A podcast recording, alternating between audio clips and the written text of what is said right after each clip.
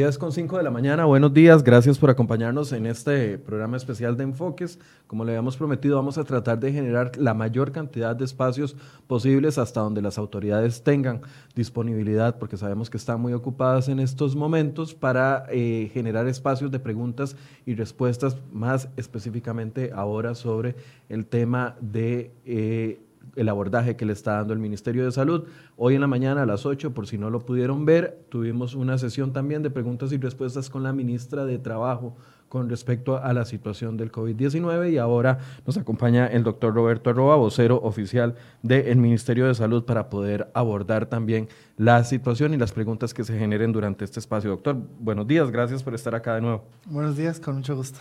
Doctor, tal vez eh, la primera pregunta que le planteaba ahorita fuera de cámaras y que también la quería comenzar el programa con esto es, a ver, si uno ve el comportamiento del COVID-19 en los países que ya tienen más tiempo de estar sufriendo la pandemia, me refiero a China, me refiero a Italia, me refiero a, a España, que veíamos la situación alarmante que se está presentando, uno ve que la primera quincena pasan muy normal de casos de uno o dos casos a, eh, a un crecimiento sostenido de los casos, pero que la segunda quincena es tal vez la más peligrosa y la más grave porque es donde se da la, la explosión.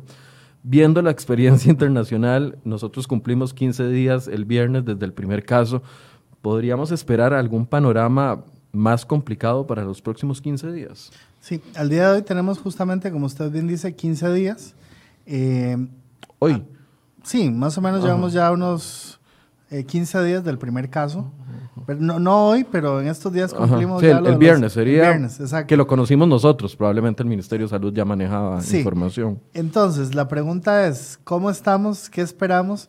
Eh, lo importante es que el Ministerio de Salud puso las restricciones estas, bueno, junto con Presidencia de la República, el día lunes, ¿verdad? Que ya se cerraron aeropuertos, se cerraron escuelas, el tema, bueno, que ya estaba antes de, las, de los bares, las discotecas, eh, etcétera.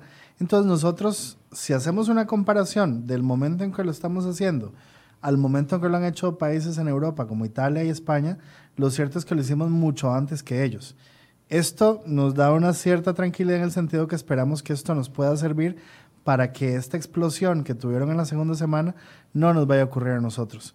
Tenemos que esperar cuál es la evolución, cuántos casos nuevos van a aparecer en estos días, pero eh, al día de hoy, como decíamos, bueno, hay 50, toca esperar a la, conferencia de prensa de la tarde para que el señor ministro de Salud diga si hay más casos nuevos eh, de ayer a hoy. Esto nos va a dar un panorama de cuántos casos hemos tenido. Hay que ver que el día anterior teníamos 41 ayer 50. en un día tuvimos nueve casos nuevos. ¿verdad? Tenemos que ver cuántos. El crecimiento más grande que ha habido. Claro, es un crecimiento exponencial, que es la, otra, es la otra parte importante. Al principio era un caso, dos casos, que fueron los que tuvieron contacto con esta persona. Pero al haber tenido más ingresos al país de personas que han tenido la enfermedad y al tener ya casos en el país, que aunque han sido nacionales y no han salido del país, han tenido un, un contacto directo con un caso confirmado. Y esa es la razón de por qué se ha ido transmitiendo la enfermedad. Entonces, esto es lo que esperaríamos, ¿verdad? Que tengamos eh, probablemente más casos, pero esperamos no llegar a la explosión que hubo en España, que hubo en Italia, que están colapsando los servicios de salud. Pero viendo la curva que llevamos hasta el momento de 1 a 50 casos en prácticamente 12 días o 13 días, me parece, de 1 a 50 casos, o sea, tenemos que hacernos a la idea de que van a seguir saliendo más casos. De hecho, el ministro ayer dice palabras muy realistas, muy preocupantes, pero muy realistas. Tenemos que estar anuentes a que se va a morir gente. Sí, eh, lamentablemente eso también va a pasar, ¿verdad? Quisiéramos que no, pero va a pasar porque si los adultos mayores tienen enfermedades de, de crónicas, son personal de mucho riesgo, pues pueden fallecer. Eh, también no podemos tapar el sol con un dedo y pensar que no vamos a tener más casos que los 50 que, que llevamos al día de ayer, porque lo que decía es, es una enfermedad que se transmite muy, muy fácilmente por vía aérea y cada persona puede contagiar tres personas más. Entonces, al final, 3 por 3, 9 por 3, 27, que es lo que ya llevamos a día de hoy. Entonces, no somos eh, tan optimistas de decir, ya, hoy no vamos a anunciar casos nuevos. Seguramente tenemos más casos, pero tenemos que ver la realidad del país y que estamos tratando de, cortar esta, esta curva que no se nos vaya a hacer tan alta y tratar de mantenerla lo más plana posible para no llegar a esto. Es, esperando lo mejor, pero preveyendo para lo peor. Sí, que, sí. O sea, ya uno lo ve entre líneas. Cuando el señor Román Macaya anuncia ayer de que van a habilitar el Senare, por ejemplo, para la atención exclusiva de estos casos y cuando vemos que están habilitando camas, desocupando hospitales, uno puede ya leer de que el asunto se, o sea, se prevé que se va a complicar. Estamos previendo justamente que esto podría pasar, ¿verdad? Entonces hay que estar preparados, porque si nos agarra en dos semanas, tres semanas, un pico muy grande y no tenemos camas, eso sería un colapso. Entonces lo que están haciendo es más o menos ser un poco visionarios de que esto podría pasarnos, efectivamente en dos, tres semanas, pero otra vez, si la gente pone de su parte, no sale de la casa, hace teletrabajo, no se va para la playa, no va a, digamos, a lugares donde hay mucha aglomeración de personas, trataríamos en la medida posible de disminuir la probabilidad de contagio. La otra cosa que podría ser positiva, eh, que se ve en la segunda quincena de cada uno de los, de los países que le mencionaba es el hecho de que se comienzan a ver las recuperaciones, casos de personas recuperadas. Estamos cercanos a ese momento ya. Sí, es un muy buen punto el que usted plantea. Ya hoy tenemos dos personas que cumplen 14 días y están sanas, o sea, están bien, no han tenido una complicación. El tema es cuándo damos de alta a unas personas. En este caso es, bueno, 14 días después de haber iniciado la enfermedad, les tenemos que hacer dos muestras de laboratorio, dos hisopados nasofaringios. Uno hoy, por ejemplo, si me da negativo, en 24 horas repetimos el examen y si me da negativo, la persona tiene alta. Ok, ¿es la misma prueba que se le hizo al principio? Es la misma prueba para detectar ahora sí que ya no tiene transmisión, que ya no tiene carga viral. Es lo que nos asegura que la persona está curada. Bien, el estatus de las personas, yo sé que no están hablando de, casos específicos, pero eh, ayer, le mencionaba que el ministro ayer, eh, el ministro del doctor Marín, no recuerdo, no preciso en este momento cuál de los dos, hablaba de que uno de los casos nuevos había sido una persona que había ingresado vía Panamá. Hasta el momento estamos considerando que todos los casos son importados, los 50 casos, o ya podemos decir o hablar de que hay casos autóctonos acá en el país. No, hasta el día de hoy los 50 casos que han sido confirmados como positivos han tenido contacto directo o con un caso confirmado o que han tenido eh, un viaje al exterior y han traído la enfermedad. Entonces, al día de hoy no tenemos todavía, no podemos decir que hay transmisión autóctona. Es lo que queremos evitar, porque en cuanto esto ocurra, ya vamos a tener, digamos, ahora sí es cierto que más casos. ¿Qué es lo que ustedes consideran como transmisión autóctona? Bueno, ustedes no, la, ciencia considera como transmisión Cuando autóctona. Cuando ya tenemos circulación activa del virus en la comunidad. Es decir, usted no salió del país, usted no tuvo contacto con una persona confirmada, usted simplemente está en su día a día y de pronto se enfermó. ¿Cómo? Pues tuvo contacto con alguien que seguramente tiene la Con un tercero que sí tuvo contacto con, alguna de esas personas. Exacto, o no necesariamente un contacto directo, pero un contacto indirecto, y es que ya el virus empieza a circular. Y, no, hay que recordar que en un 80% de los casos el, curso de la enfermedad es bastante benigno. Entonces usted puede tener una gripe ahora y no saber que tiene el COVID-19. Y usted está ahí eh, hablando con otras personas, en contacto con otras personas, y podemos transmitir el virus. Eso es cuando ya hablamos transmisión comunitaria activa y ya podemos asegurar que tendríamos eh, casos autóctonos. No estamos ahí. Todavía no. Depende de que se acaten las medidas para no llegar a ese punto. Exacto. Pero igual. Perdón, ya casi les vamos a empezar a responder las preguntas. Ya nuestros compañeros están tomando pantallazos de cada una de las preguntas para irlas resolviendo. Este es un panorama general e introductorio que estamos haciendo. Ahora sí, continúe, doctor. Sí, eh, lo que iba a decir es que ciertamente no podemos ser tan ciegos o, o pensar que no vamos a tener transmisión activa. Ya lo vemos en España, lo vemos en Italia, pasó en China, Estados Unidos, que tienen muchos casos si logramos tratar de disminuir el, aplanar esta curva, pues eso nos va a ayudar mucho. Pero si no hacemos lo que se está recomendando, el virus va a circular en todo el país. ¿Será necesario llegar a las medidas que ha tomado Italia o España de la suspensión total de todas las de todas las eh, actividades para poder, o esa es una medida que se toma después de que se sale de control, por así decirlo, del asunto. Sí, eso fue lo que pasó en estos países. Se les salió tanto esto de control que tuvieron que hacer estas medidas tan drásticas de quédese en su casa para que el virus, si anda por ahí, ya no, no circule más y en 15 días probablemente ya no haya circulación del virus. Nosotros esperamos no llegar a este punto y apostamos porque la gente haga de su parte Porque el ministerio puede decir todo, puede decir no haga esto, no haga aquello, cierren aquí, cierren allá. La caja está dispuesta a ayudar a todas las personas, pero si nosotros al final no hacemos lo que nos toca, el virus va a circular y vamos a tener muchos casos. Ya eh, hay, hay, cuatro personas en cuidados intensivos, nos decían ayer. Hay cuatro personas en cuidados intensivos. ¿Qué nos puede decir de esas personas, aunque protegiéndoles, por supuesto, sus, sí. sus derechos? Bueno, de sabemos, la sabemos del médico, ¿verdad? Uh -huh. Este, de Alajuela, él sigue en cuidados intensivos, sigue internado. Hay otras dos personas que son adultas mayores, que están también en cuidados intensivos. Y una última persona más que es más joven, que también está en cuidados intensivos. Los, de los cuatro, tres están delicados y la embarazada, afortunadamente, tiene una condición bastante, bastante buena de salud y se, se puso en cuidados intensivos básicamente por su condición de embarazo para tener un control más estricto eh, con ella. ¿Es normal que las complicaciones se den en personas menores a, la, a lo que consideramos adulto mayor, 65 o más? considerando que tenemos este eh, señor de 54 años y no sé qué edad tendrá la, la otra persona, la embarazada. Sí, no, no, tengo el dato de la edad de ella, pero sé que anda en los 30 años, en, en el rango de los 30 a los 40. Uh -huh. eh, lo usual es que sí, que las personas que se compliquen eh, y tengan eh, secuelas, digamos, o incluso fallecimientos, son en personas mayores de 60 años. El caso del médico es por su condición de diabético, uh -huh. que tenía, digamos, ya un tema del sistema inmunológico y eso hace pues que esté más eh, proclive, más dado a tener alguna, algún grado de complicación por su enfermedad de fondo.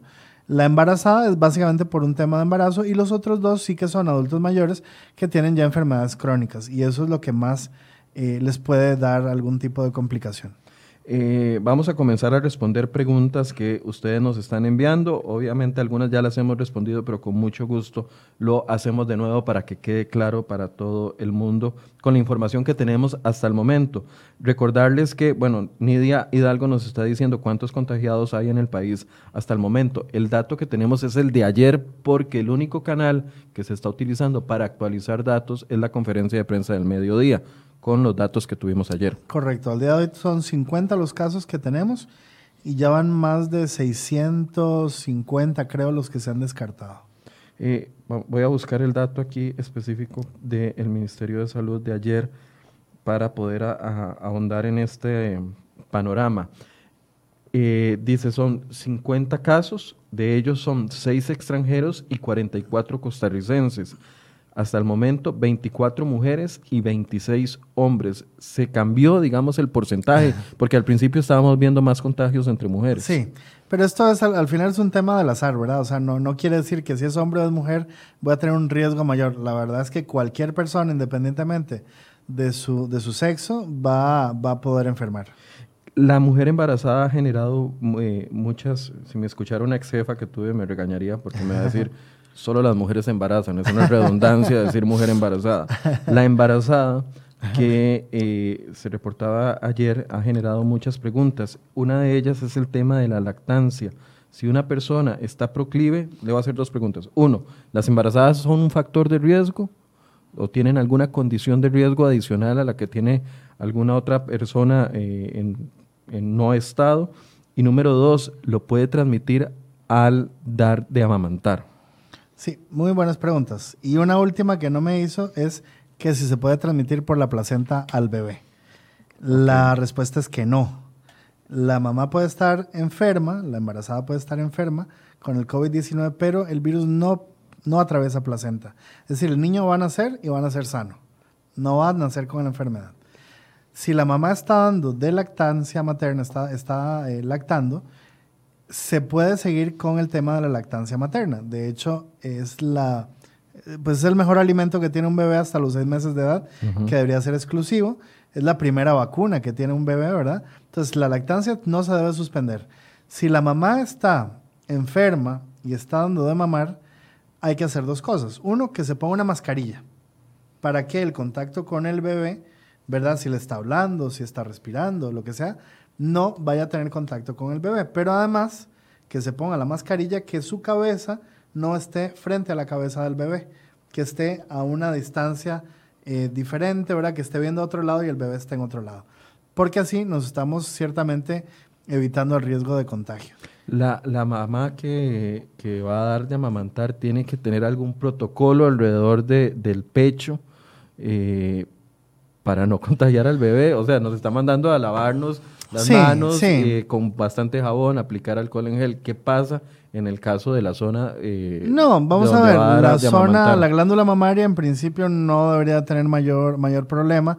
No tendría que estar haciendo una limpieza tan exhaustiva como, como, como con las manos. Solo con jabón. Pero se puede aplicar, digamos, por, por paz de las personas, por tranquilidad, ¿verdad? Que se limpie si quiere la glándula mamaria, que se la seque bien y luego le pone el pecho al bebé y sigue todo, eh, digamos, como siempre lo hace, ¿verdad? Ok, entonces no se transmite por placenta y no se transmite por el líquido que salga o por, la, leche, por así decirse.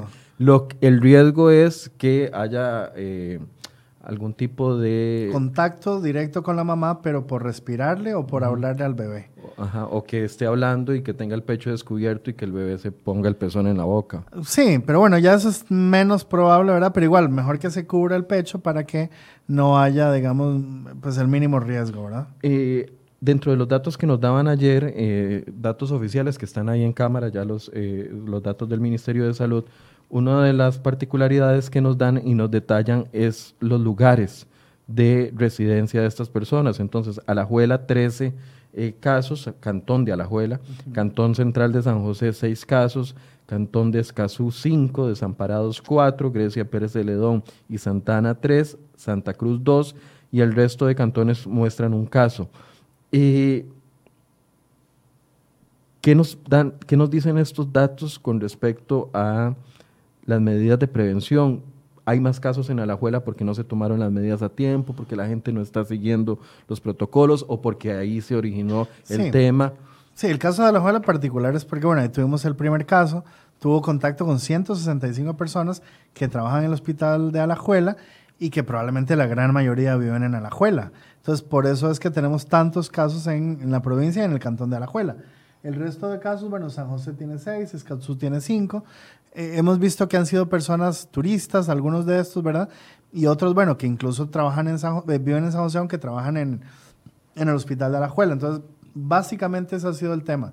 Los cantones, digamos, Santa Cruz, ¿verdad? Es por turistas que residen ahí. En Escazú hay dos turistas que están residiendo en este lugar. Eh, y el resto, si ven, son casos ya prácticamente aislados. Un caso. ¿Verdad? Que tuvieron básicamente contacto con alguien que ven estos cantones o que vinieron de fuera.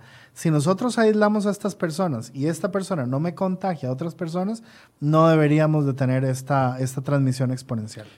¿Cuánto, recordémosle a la gente cuántos son los días en los que el virus se puede transmitir de persona a persona, incluso cuando la gente no está teniendo síntomas? El periodo de incubación es de 1 a 14 días. Es el tiempo que ya está establecido para que la persona incube la enfermedad, es decir, empiece la, la enfermedad y hasta un máximo de 14 días cuando la persona ya en principio debería curarse.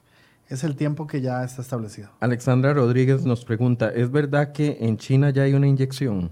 No, vamos a ver, eso, eso es mentira en el sentido de que hay una inyección. ¿Para qué? Mm, una lo que, lo que sí es cierto es que ya ayer salió publicado, ¿verdad? Que tienen un prototipo de vacuna. Pero igual, no es que ya empezaron a vacunar a alguien y, ya mañana tenemos vacuna para todo el mundo. Es un proceso que lleva mucho tiempo. Tiene cuatro fases, lo que llamamos fases clínicas, para que un medicamento ya salga a la luz pública y sea utilizado con más personas. Y estos procesos son de varios años, ¿verdad? En el mejor de los casos, para la influenza del año 2009, la vacuna duró un año o año y medio y ya se tenía lista, ¿verdad? Pero, para empezar a distribuirla apenas. Claro, porque ya para influenza sí habían vacunas de antes. Fue para la pandémica, un virus nuevo y era de influenza, entonces era mucho más fácil. Para el coronavirus no hay vacuna, nunca ha habido vacuna. Entonces ahora es empezar de cero, hacer pruebas y ya ellos tienen un prototipo de vacuna que es el que empiezan a utilizar ahora, pero que puede durar uno o dos años en tener un resultado. Este prototipo de vacuna tiene que pasar por las cuatro fases que usted me indica de pruebas clínicas, Correcto. que son pruebas complicadas. Correcto, y eso además hay que recordar, empezamos con animales. Yo le tengo que inyectar a un animal que más o menos se parezca al, ser humano fisiológicamente para ver cuál es su reacción. Entonces, dependiendo de las reacciones que esta vacuna me produzca, el estudio se para o el estudio sigue. Después de que esto se ha hecho, por un tema de la parte de seguridad, la parte de efectividad de la vacuna, ya vendría a eh, la fase 2, que es en humanos. Grupo pequeñito de humanos, pueden ser 50, 100 personas sanas, se les aplica la vacuna y se empieza a ver otra vez qué efectos tiene en el organismo, eh, cuáles son el tema de anticuerpos, el tema de cuánto me sube la defensa, cuánto tiempo dura. Entonces, eso es muy complejo. Después de 100 personas pasamos a 1000 más o menos personas que ya... En la tercera fase. La tercera fase y la última fase ya son 10.000 personas más o menos. Ahí hay sanos, hay enfermos y para ver cuál es la... Eh, cómo es la reacción en el organismo de estas vacunas. Y ya la última es cuando ya pues se pone a la, venta a disposición de todas las personas, pero para esto han pasado meses en el mejor de los casos y en muchos casos años, 10, 15 años de investigación. Sí, e, esto lo me gusta que abonden esto porque mucha gente podría sentirse confiada y descuidar las medidas de prevención por porque escuchó o leyó de que ya existía una vacuna.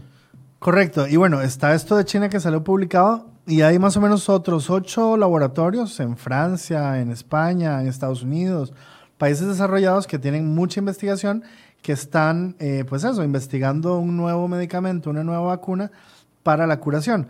Otro medicamento que se está apostando mucho es un antiviral, que sería ya un medicamento tomado, ¿verdad? Y también hay que esperar un poco, pero parece que ha tenido algunos buenos resultados, pero faltarán unos meses o años para que esté disponible. Con 30 de la mañana tuvimos un problema en la transmisión, pero vamos a continuar en esta sesión de preguntas y respuestas con el doctor Roberto Arroba, vocero oficial del Ministerio de Salud. Doctor, eh, Retomemos lo de la vacuna por si alguna persona no pudo ver el final de la transmisión que estábamos teniendo. Eh, la pregunta era si, como China ya anunció que hay algún prototipo de vacunas y ya eso eh, podemos ver una cura a, corto plazo. No, no, la respuesta es que no. Esperaríamos eh, un año, dos años para tenerla disponible incluso en el país, porque esto lleva varios años, el, el tema de las, de las fases de investigación para un nuevo medicamento. Todo medicamento que va a salir al mercado tiene que pasar por cuatro fases de pruebas. usted nos explicaba eso rápidamente. Así es, así es. Sí, hay que hacer pruebas en animales primero, luego en seres humanos que tienen una condición de salud óptima, luego ya en un grupo más grande de personas, finalmente en personas enfermas y después, cuando ya se han hecho todas las pruebas y estamos seguros que el medicamento es seguro y es eficaz, es cuando se le da la aprobación para que pueda ser comercializado eh, a nivel pues, mundial.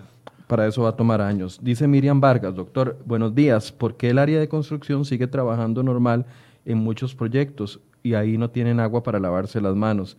¿Eso aplicarán cierres? No sé si usted tiene esa información. No, esa, esa información sí la desconozco porque ya tiene que ver básicamente con permisos ¿verdad? de habilitación, eh, si cumplen con ciertas medidas ya básicas para el funcionamiento. Pero yo entendería que el tema del agua tienen que tenerlo. Si no hubiera agua, por eso es que se han cerrado escuelas, por ejemplo. Pero habría que ya preguntarlo, este, pues, con, con, específicamente con la persona que da el tema de los permisos. Nidia Hidalgo nos pregunta qué secuelas le quedan a las personas que estuvieron infectadas y sobreviven. En principio ninguna. Gente joven que no padece de nada crónico, pues tiene una gripe común y es una evolución bastante benigna y no va a quedar con secuela.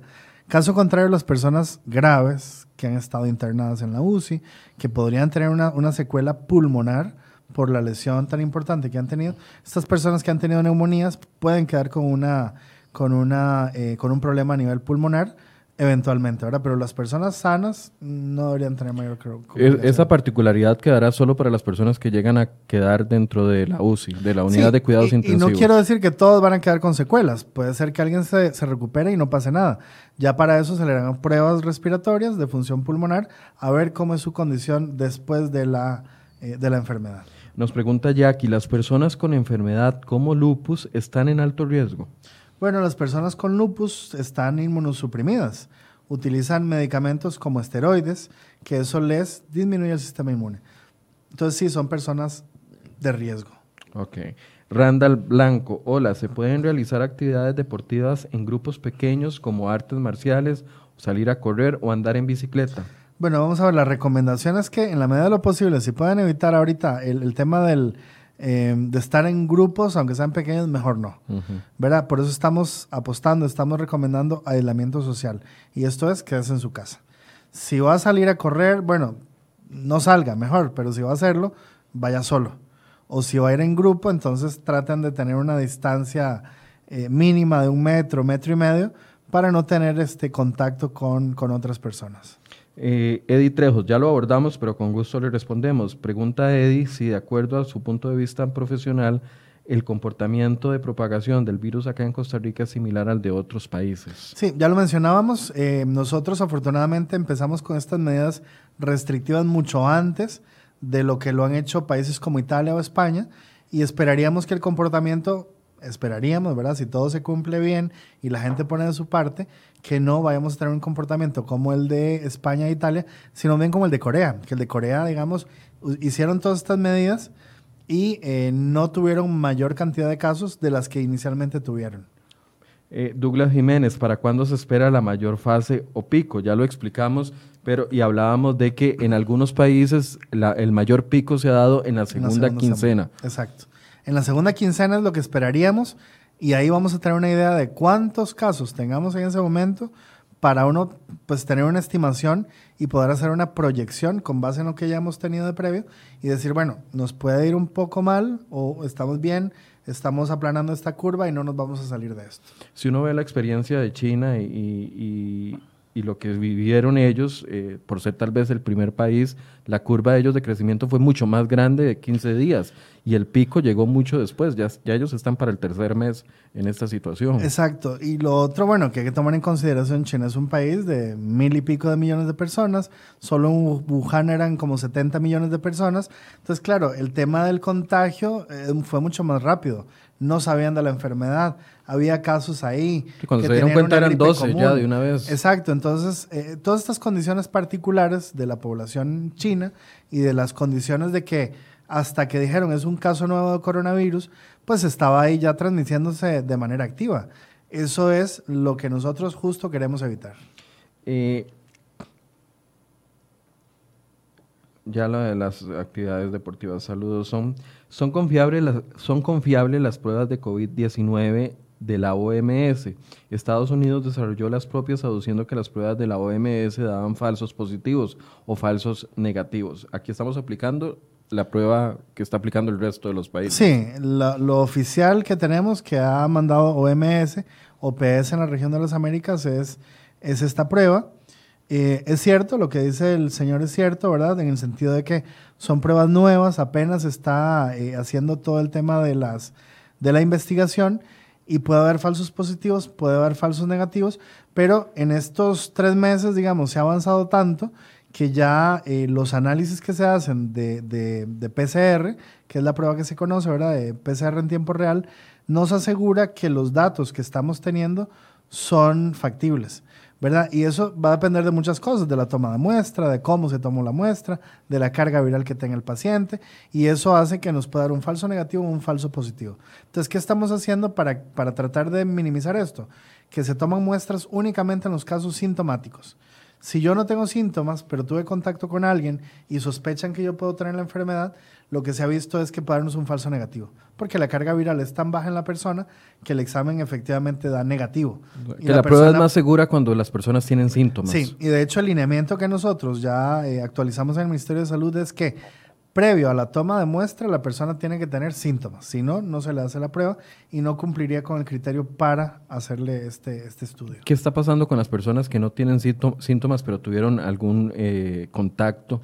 Con alguno de los casos conocidos. Bueno, ¿se les recomienda el aislamiento o se les, y se le hacen algún otro tipo de pruebas para descartar, no sé, H1N1 o otro tipo de pruebas? Al día de, eh, enfermedades, Al día de los contactos con casos positivos, tengan o no tengan síntomas, se aíslan. Y en el momento en que tienen síntomas, se le hace la muestra, se le toma la muestra, ¿verdad? Pero si no, este, si no es un contacto de un caso positivo, entonces no se aíslan, simplemente los estamos valorando vía telefónica, se les da seguimiento por 14 días hasta que la persona aparece con sintomatología. Lo vuelvo a repetir porque tal vez quedó un poco confuso. Si yo soy un caso, un contacto de un caso positivo, ¿verdad? me aíslan en mi casa, tenga o no tenga síntomas. Si yo soy un contacto de un caso, eh, perdón, si yo soy contacto asintomático de un caso sospechoso no me aíslan, solo de los casos positivos. Ok. ¿Tenemos suficientes pruebas de respaldo para, para una eventual avalancha de casos eh, asintomáticos? Sí, vamos a ver, ya la Caja Costarricense de Seguro Social eh, tiene para estas pruebas y el resultado que nos den ya quedaría como positivo o como negativo. Inciensa también tiene aproximadamente unas 3.000 o 4.000, eh, para hacer 4.000 muestras más o menos. La caja, a partir de, esta semana, probablemente ya, ya se les autorice y el Hospital México, el Hospital Nacional de Niños y el Hospital San Juan de Dios van a hacer estas pruebas. Ellos están comprando los kits, ¿verdad? Es una inversión importante que está haciendo el país para tener suficiente cantidad de pruebas en caso de ser requerido. Y lo otro es que para darle de alta a una persona le tenemos que hacer dos pruebas. Si las dos pruebas dan negativo en 24 horas, ya damos de alta. Entonces, hay que tomar en consideración que también estamos eh, utilizando estas pruebas para tanto diagnóstico inicial como para darle de alta a una persona? Eh, es noticia de última hora, sucedió hace algunos minutos. La Contraloría General de la República autorizó a la Caja del Seguro Social a compras extraordinarias. ¿Qué va a comprar la Caja del Seguro Social? 88 ventiladores pulmonares que tienen un costo de más de 3 millones de dólares, videolaringoscopios, dos, no sé qué es eso, doctor. Ayúdeme. bueno, son unos aparatos que se utilizan para eh, introducir por la laringe, ver ahí, valorar cómo está la estructura pulmonar de la persona e incluso para tomar muestras eh, respiratorias. Rayos X portables 1, kit de diagnóstico 8, que me imagino que no son 8 pruebas, sino que tendrán una cantidad. Tienen muchas más pruebas para poder hacerse. Que eso solo eso cuesta casi un millón de dólares. Aspiraciones de secreción, aspiradores, perdón, de, de secreciones, carros de transporte, MSV y termómetros sin contacto eh, infrarrojo que van a comprar 22. Todo esto para un total de 4.200.043 dólares. Esa es la inversión que se está haciendo de última hora o que la caja ya tiene autorización para poder comprar. Y es importante, perdón, que la población vea que el país está haciendo bastante para tratar de disminuir esto, pero la población tiene que poner de su parte, si no, todo lo que hagamos desde el Ministerio de la Caja, si la gente no pone de su parte, no va a servir. Cada prueba vale 250 dólares. Más o menos anda entre 200 y 400 dólares, dependiendo de cómo, de dónde se compre, pero anda un estimado de ese precio. Solo una prueba. Solo una prueba. Estamos hablando de 150 mil, 220 mil colones. Es, es, una prueba cara, no es que vale 10 colones, entonces podemos hacerle a todo el mundo la prueba, ¿verdad? Por eso la gente también tiene que poner en perspectiva y dimensionar que son insumos caros y que no podemos estarle haciendo esta prueba a todo el mundo, solamente el que cumple con criterio de caso sospechoso. Una persona que tiene tos, que tiene fiebre y no tiene historia de nada, no le vamos a hacer la prueba, a menos que cumpla con casos sospechosos. Bueno, veamos el caso de Italia. Italia llegó a un punto con más de 25 mil contagios de que tomó la decisión de no hacerle pruebas a ciertos poblaciones. Ojalá que no llegamos a eso. Adultos mayores, entre Esperemos no llegar a ese punto, ¿verdad? Porque sí, Italia ciertamente, el tema del diagnóstico, además el tema de, le, ponemos un ventilador, o sea, ellos tienen que valorar con un, con un score, con unos, una puntuación de la, de la condición de salud de la persona adulta mayor y ellos van a llegar un poquito a jugar a Dios. Bueno, a este lo curamos o le ponemos el ventilador y a este no. O sea, eso es triste, esperemos no llegar a ese punto nosotros. Bueno, vamos a tener 88 adicionales por aquello. Ojalá que no los tengamos que usar y se queden en la cajita guardados. Exacto. Álvaro Agüeros, no, ya esta la respondimos. Cindy Castro, mi pregunta es, ¿qué debería hacer si sabes que una persona que ingresó al país no respeta el aislamiento preventivo de los 14 días? ¿Y qué sucede con los funcionarios de la Caja del Seguro Social que están de vacaciones y se van para la playa? Bueno, una pregunta muy específica, tal vez los aislamientos. Sí, con el tema del aislamiento, a partir de hoy, a medianoche, toda persona que ingrese a territorio nacional vía aérea, vía terrestre o vía marítima, el funcionario de migración le va a dar a la persona una orden sanitaria. Esa orden sanitaria es quédese en su casa 14 días. Si usted sale, está haciendo un desacato a la autoridad y eso puede ser penado con cárcel. Si yo veo que alguien vino de afuera y que le dieron esta orden sanitaria y anda por ahí haciendo compras o lo que sea, que lo denuncie. Lo denuncia al Ministerio de Salud y el Ministerio de Salud va a tener que ir junto con la fuerza pública para ver por qué la persona no está haciendo caso Y en el caso extremo, en el peor de los casos, esta persona la pueden meter presa, ¿verdad? Y va para la cárcel. Eso es importante aclarar. Esta medida aplica a partir de las 11 y 59 con 59 segundos de hoy. Si alguien ingresa en un vuelo durante el día, no, se expone a, eso, no, no, tiene la orden sanitaria, pero sí tiene la responsabilidad propia de aislarse. Claro, claro. doctor, expliquemos qué es aislamiento, porque a mí me parece que mucha gente todavía no tiene claro qué es el tema del aislamiento. Por ejemplo, eh, pongamos el caso de un aislamiento cuando vivo con mi familia. Sí. ¿Qué sería aislamiento? Es un tema muy importante. O sea, ¿qué es aislamiento? Vamos a ver, está el tema del aislamiento y está el tema de la cuarentena, que son términos diferentes, pero igual se pueden complementar. Y cuarentena está aplicado para 14 días. Ya eso está saldado para aquellos que no les gusta el término. Exacto. Entonces, la cuarentena se aplica para los enfermos. O sea, una persona sospechosa de la enfermedad tiene que estar en cuarentena 14 días en su casa. Ok, ¿qué es cuarentena? Bueno, la, cuarentena es muy interesante, tiene una historia que normalmente pues no sabemos ni tenemos por qué saberlo. Esto se remonta a los tiempos bíblicos. Cuando había lepra en, pues, en Jerusalén, en todas estas zonas allá de, Oriente Medio. de Oriente Medio, resulta que las personas leprosas las tenían así en cuevas, ¿verdad? Aparte de todo el mundo. Y empezó el tema de aislar a las personas por 40 días. Pero estos 40 días tienen un trasfondo pues, bíblico. 40 días fue el tiempo que pasó Jesús haciendo ayuno, ¿verdad? Y estuvo aislado. Entonces, esta es la razón de los 40 días. Luego resulta que más o menos en el año 1300, 1400 de la era moderna, eh, hubo una peste, hubo una epidemia en Europa, la peste negra, que básicamente disminuyó más de la mitad de la población en ese, en ese momento, y se tomó la decisión de cuarentenar a las personas. De un término italiano de 40 giorni, que 40 días, ¿verdad? Entonces ahí viene lo de la cuarentena, pero que ya en nuestra época actual, la, la cuarentena claramente no son 40 días. En este caso, del del COVID-19 son 14 días porque ese es el periodo de incubación. Entonces, la cuarentena es referente a periodo de incubación de la enfermedad. Por eso es que los dejamos 14 días en su casa, que no salgan, que no estén expuestos, para pues disminuir la probabilidad de contagio.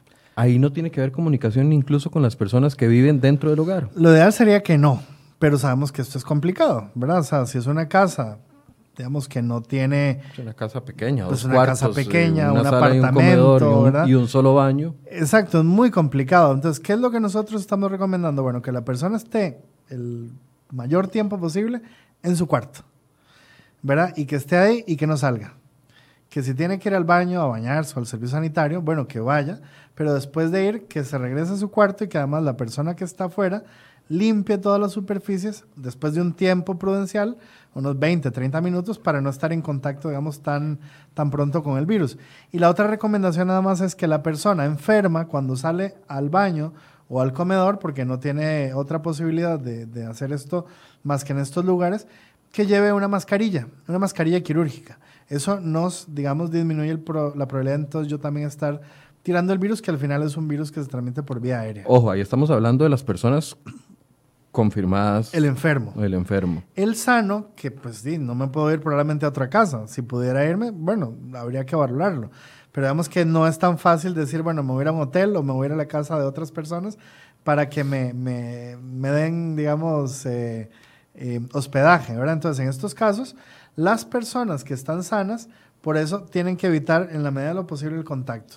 Tiene que tener vasos separados, platos separados, cubiertos separados. Puede ser, pero tampoco pasa nada en el sentido de que yo lavando el, cubierto con agua y jabón, hasta ahí llegó el virus, ¿verdad? Pero si lo quieren hacer por un tema de paz este, familiar, de que no, no use el mismo vaso, o el mismo tenedor, o el mismo cuchillo, o el mismo plato, pues que usen uno especial, que le pongan una X y yo sé que este es de la, de la persona que, que está enferma en este momento, ¿verdad?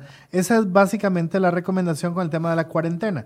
Con el tema del aislamiento, si yo estoy asintomático, por ejemplo, vengo mañana en un vuelo y yo sé que tengo que estar en mi casa 14 días, bueno, si no estoy con síntomas, la vida es normal. No tengo que estar aislado del resto de familia, pero en la medida de lo posible... Normal con las medidas que estamos usando todos. Exacto. Lavarnos las manos a cada rato, sacar el alcohol en gel, que ya a mí se me van a gastar las manos de tanto alcohol en gel. Exacto. Pero, pero con esas medidas. Con esas medidas. El tema, gracias, el tema es si yo vengo de un país de transmisión activa, cualquiera de los países que ya hemos hablado en estos días, y yo vengo con sintomatología, si vengo con tos, vengo con fiebre, ya soy un caso sospechoso. Okay. Y entonces ahí sí, me tengo que aislar y hacer cuarentena, de hecho. ¿verdad? Hacer cuarentena y y, estar, no y aislamiento. estar eso, aislado, sin contacto con la familia. Bien, Gary Montes, consulta, ¿una mujer en estado de lactancia está en mayor riesgo? No, a raíz, ya- de- a sí. raíz del caso. ¿Y el patrono debe mandarla para la casa? No, no, vamos a ver, el tema ya lo, ya lo explicamos. Eh, no, no tiene mayor, mayor riesgo una señora que está en periodo de lactancia y básicamente seguir otra vez todas las medidas que ya hemos hablado, Ok. ¿verdad? Pero no tienen que mandarla tampoco para la casa. Elenita Sánchez, en- ¿y, cuando dan de al- ¿y cuando dan de alta a un paciente de COVID-19, qué sigue? ¿El virus salió del cuerpo? ¿Se debe continuar en un aislamiento aunque me hayan dado de alta? No, lo que decía, tenemos que hacer dos pruebas del hisopado nasofaringeo. Si me dan negativas en un lapso de 24 horas, ya la persona está curada, ya no está transmitiendo la enfermedad y hace vida normal otra vez con todas las recomendaciones que hemos dicho, porque la mala noticia es que una persona que tuvo la enfermedad, que se curó y está en contacto con otro caso positivo, se puede enfermar otra Se- vez. esa era una de las preguntas que tenía eh, una persona que no había eh, dado todavía. Entonces, sí puede haber reincidencia. Puede haber reincidencia, puede haber coinfección, o sea que yo tengo influenza y que tengo COVID-19, por ejemplo. Eso puede pasar. Ok, perfecto. Carol BV dice, ¿dónde y cómo puedo comprar la prueba para saber si estoy con el virus antes de presentar los síntomas? No, no, no es un la, tema la de que yo no me está la en las haga. farmacias. No, no está en las farmacias, no es como una prueba de embarazo, ¿verdad? Que yo digo positivo o negativo, no. Esto es una muestra que se tiene que tomar por un personal muy calificado. La prueba se lleva a un laboratorio especializado y ahí se hace todo el, el tema de la PCR, ¿verdad? Que es el, es el análisis que se, que se usa para esto. Y hasta entonces le pueden decir si la persona tiene o no la enfermedad. Tarda 24 horas incluso en Eh, cultivo. digamos, a nivel de inciensa, que es el de referencia hasta, este momento, ¿verdad? Dura 24 a 48 horas. Si se va a hacer en la caja por un tema de, pues, que tienen más equipos, más personal, más facilidad, el diagnóstico lo podemos tener probablemente en unas dos o tres horas. ¿Verdad? Por eso es que se están liberando estos hospitales públicos, México, San Juan de Dios y Hospital Nacional de Niños, para hacer las pruebas. Probablemente también se van a liberar para laboratorios privados, pero ahí sí va a tener un costo. No lo sé, pero cuando esté ya disponible, pues las personas podrán ir a preguntar a los hospitales privados y ver cuál es el costo de estas pruebas y valorar si pues se la pueden hacer o no. Pero otra vez, hacer una prueba solo por hacerla, para ver si no tengo o si tengo, pero no cumple un criterio de riesgo, yo recomendaría que no lo hicieran por un tema de que no hay muchas pruebas disponibles y es mejor usarlas solamente en los casos que estamos sospechando. Sí, y además ya usted nos explicó que eh, cuando se hacen las pruebas a personas asintomáticas, muy probablemente no, da- no, no tiene la suficiente carga viral para que se dé positivo. Correcto. Ok. Eh, si la persona... eh, no. Vamos a ver si la persona es curada se le da de alta. Eh, bueno, ya esto lo respondimos, pero no importa. Adriana dice, si la persona es curada... Perdón, es que son demasiados los mensajes. Adriana Blanco, pero si la persona es curada, se le da de alta, no es cierto que tiene que seguir en cuarentena. No, no, no. Ya una vez curado, sigue en vida normal. ¿Se tienen que tener todos los síntomas para, para poder aplicarle o solo con tos o solo fiebre, por ejemplo? No, vamos a ver, el tema de la tos y la fiebre son signos que nosotros tenemos para pensar que es una infección respiratoria aguda. Pero eh, para hacer el- la sospecha clínica es lo que hemos dicho. O tuve contacto con un caso confirmado o tuve nexo de haber estado en un país de riesgo en los últimos 14 días y yo vengo con tos o con fiebre. Hasta entonces sospechamos y ahí vemos si se le hacen las pruebas o no. Eh, dice Diana Solís, buenos días, ¿qué hacer en una casa donde hay un paciente del grupo de riesgo, pero su círculo familiar, por razones eh, laborales, tiene que seguir saliendo de la casa? ¿Qué medidas podría tomar yo a lo interno? Bueno, es importante, si hay un caso confirmado de COVID-19, todo el núcleo familiar se tiene que aislar 14 días. La orden sanitaria aplica para todos. Apl- Y se le hace individual a cada persona. Ok. Ahora, si la persona es una persona de riesgo, pero no estoy enfermo y yo ando trabajando, bueno, las medidas otra vez, lo que hemos dicho, ahora aislamiento social. Traten de estar a más de un metro, más de dos metros de un adulto mayor, pues para evitar el tema de una probable, un probable contagio. Verá, son medidas como de sentido común que básicamente pues tenemos que poner en práctica. Si no, si yo ando trabajando y estuve expuesto con alguien que tiene la enfermedad y yo llego a la casa, no me lavo las manos, no me cambio la ropa, este, no me baño eh, y voy a saludar a un adulto mayor, pues claramente tenemos mucha probabilidad de, de que vayamos a contagiar a estas personas. Ok. Eh, hay dos preguntas en el mismo sentido. Si la caja va a atender a pacientes que no tienen seguro. Ya Sí, nos la han respuesta dicho es que sí. ¿Las personas con VIH son un factor de riesgo? Bueno, son inmunosuprimidos, tienen un factor de riesgo. ¿Tienen la misma condición que las personas con cáncer o con lupus? Exacto, o- diabéticos, cardiópatas, etcétera.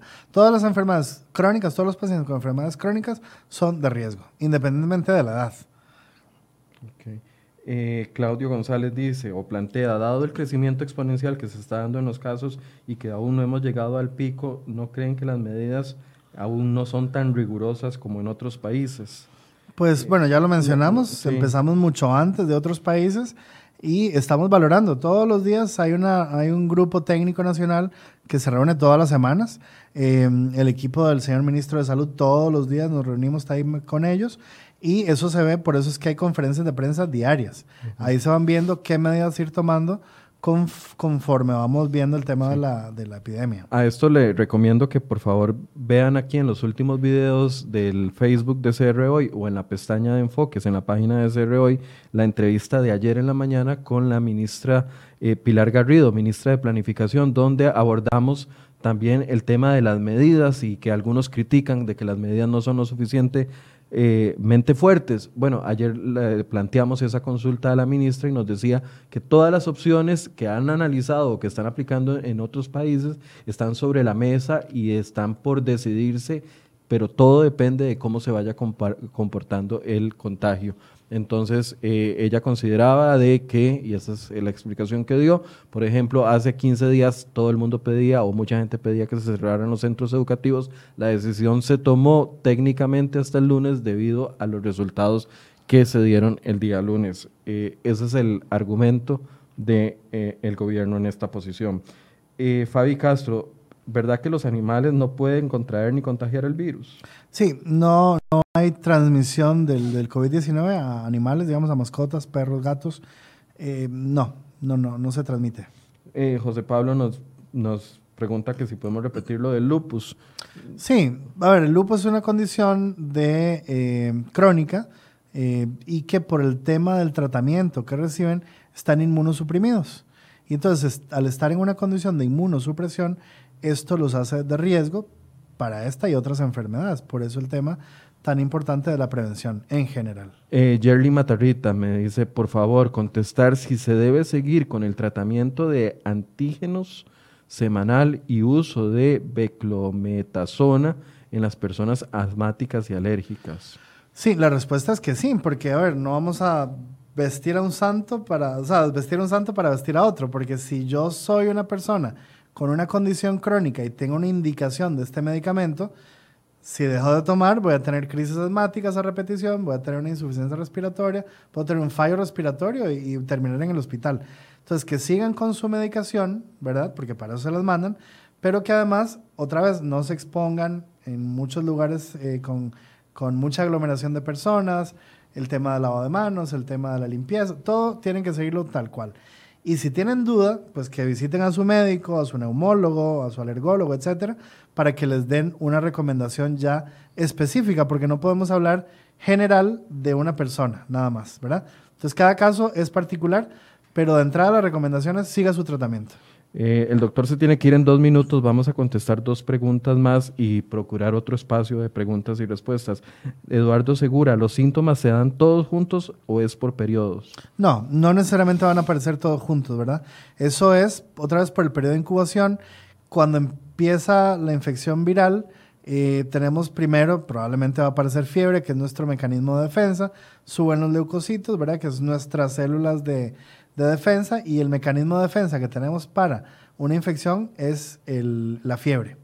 Luego a los días puede aparecer tos, que inicialmente puede ser una tos seca y luego puede ser una tos productiva, porque la tos es otro mecanismo de defensa que tenemos ante un cuerpo extraño y es lo que hace que nosotros estemos eliminando el virus. Vero Mel pregunta, mi primo acaba de tener contacto con un positivo de COVID-19, él viene para la casa y va a guardar los 15 días de espera porque tuvo el contacto hoy mismo. Ay, qué preocupante. Eh, dice, ¿qué más podemos hacer? Claramente Vero está preocupada porque va una persona que tuvo contacto directo con un positivo. Vamos a ver, si tuvo un contacto directo con un positivo es un caso sospechoso, por definición. Yo esperaría que esta persona ya le, le hayan dado su orden sanitaria, esté aislado 15 días. Importante recordar lo del aislamiento, que no haya contacto con el resto del núcleo familiar. En principio tendrían que haberle ya hecho un panel respiratorio y si este da negativo, le tendrían que hacer la prueba del COVID-19 para saber si tiene o no tiene la enfermedad. Si es un caso que está estable, se queda en su casa aislado y no pasa nada. A los 15 días se le vuelve a repetir el examen para ver si ya no tiene la enfermedad. Hay muchas personas preguntándonos por el tema de call centers, eh, centros de construcción, eh, donde hay aglomeración de personas, que por qué no han suspendido. Hoy tuvimos una entrevista que también les recomiendo repasar en la mañana con la ministra de Trabajo, donde también decía que las medidas se van a ir incrementando de acuerdo al comportamiento del virus y lo que tengamos hoy a partir de las 11, de las 12 y 30 mediodía cuando hagan la conferencia de, prensa en Casa Presidencial con el ministro de Salud. Eh, doctor, se tiene que ir. Eh, una, una consideración final. No, bueno, otra vez recordar a la población la importancia de estas medidas que estamos tomando como eh, país, ¿verdad? Para tratar de disminuir esta curva. Si esta curva la mantenemos plana, nos estamos asegurando no llegar a tener una explosión de casos como ocurrió en España, como, este, como ocurrió en Italia, como ocurrió en China, y es lo único que nosotros como ciudadanos podemos hacer para evitarla. Aislarnos socialmente, no salir de la casa más que lo que sea estrictamente necesario, que ojalá sea solo una persona la que salga y que esta persona al regresar tome todas las medidas que hemos recomendado de higiene, de prevención para que si tengo contacto con otras personas en casa, no, eventualmente no contagiarlo si es que yo me contagié de la enfermedad. Y recordar otra vez, ver el tema, yo sé que es aburrido, la higiene, lavado de manos, limpieza de superficie, técnica de tosido, este, técnica de estornudo, y esto es lo que nos va a asegurar la eh, disminución de la, de la, circulación del virus. Le meto gol ahí nada más. Eh, ante la escasez de alcohol en gel y, y de alcohol en general, eh, ¿el cloro funciona igual? a ver, hay que tener cuidado con el cloro, pues es una sustancia química. Yo podría diluirlo un poquito y eso me, puede ayudar. Pero en la medida de lo posible, el cloro en la piel, mejor no. El jabón. El cloro es para superficies con un pañito y que no haya contacto, porque me puede dar una dermatitis por contacto severa. Entonces, lo único es agua y jabón para quitar el virus. Bien. Eh, quedan muchas respuestas, muchas preguntas que no logramos consultarle hoy al doctor. Vamos a procurar otro espacio con eh, algún vocero del Ministerio de Salud o de la Caja para mañana o el viernes para poder llevarles a ustedes la mayor cantidad de respuestas eh, que tengamos con respecto a este tema. Le agradezco al doctor Roberto Arroba, quien es vocero oficial del Ministerio de Salud por su visita y también gracias a ustedes por el espacio y por abrirnos eh, esta ventana y tomar en cuenta esta opción de, para que hagan preguntas. Como les digo, mañana y pasado vamos a tratar de generar otro espacio con algún vocero, ya sea de salud o de la Caja del Seguro Social, para responder más de sus preguntas. Y a las 12 y 30 estaremos transmitiendo también la conferencia de prensa del Ministerio de Salud con los nuevos datos que arrojen lo que ha pasado desde ayer al mediodía hasta hoy. Muchas gracias por su compañía y muy buenos días.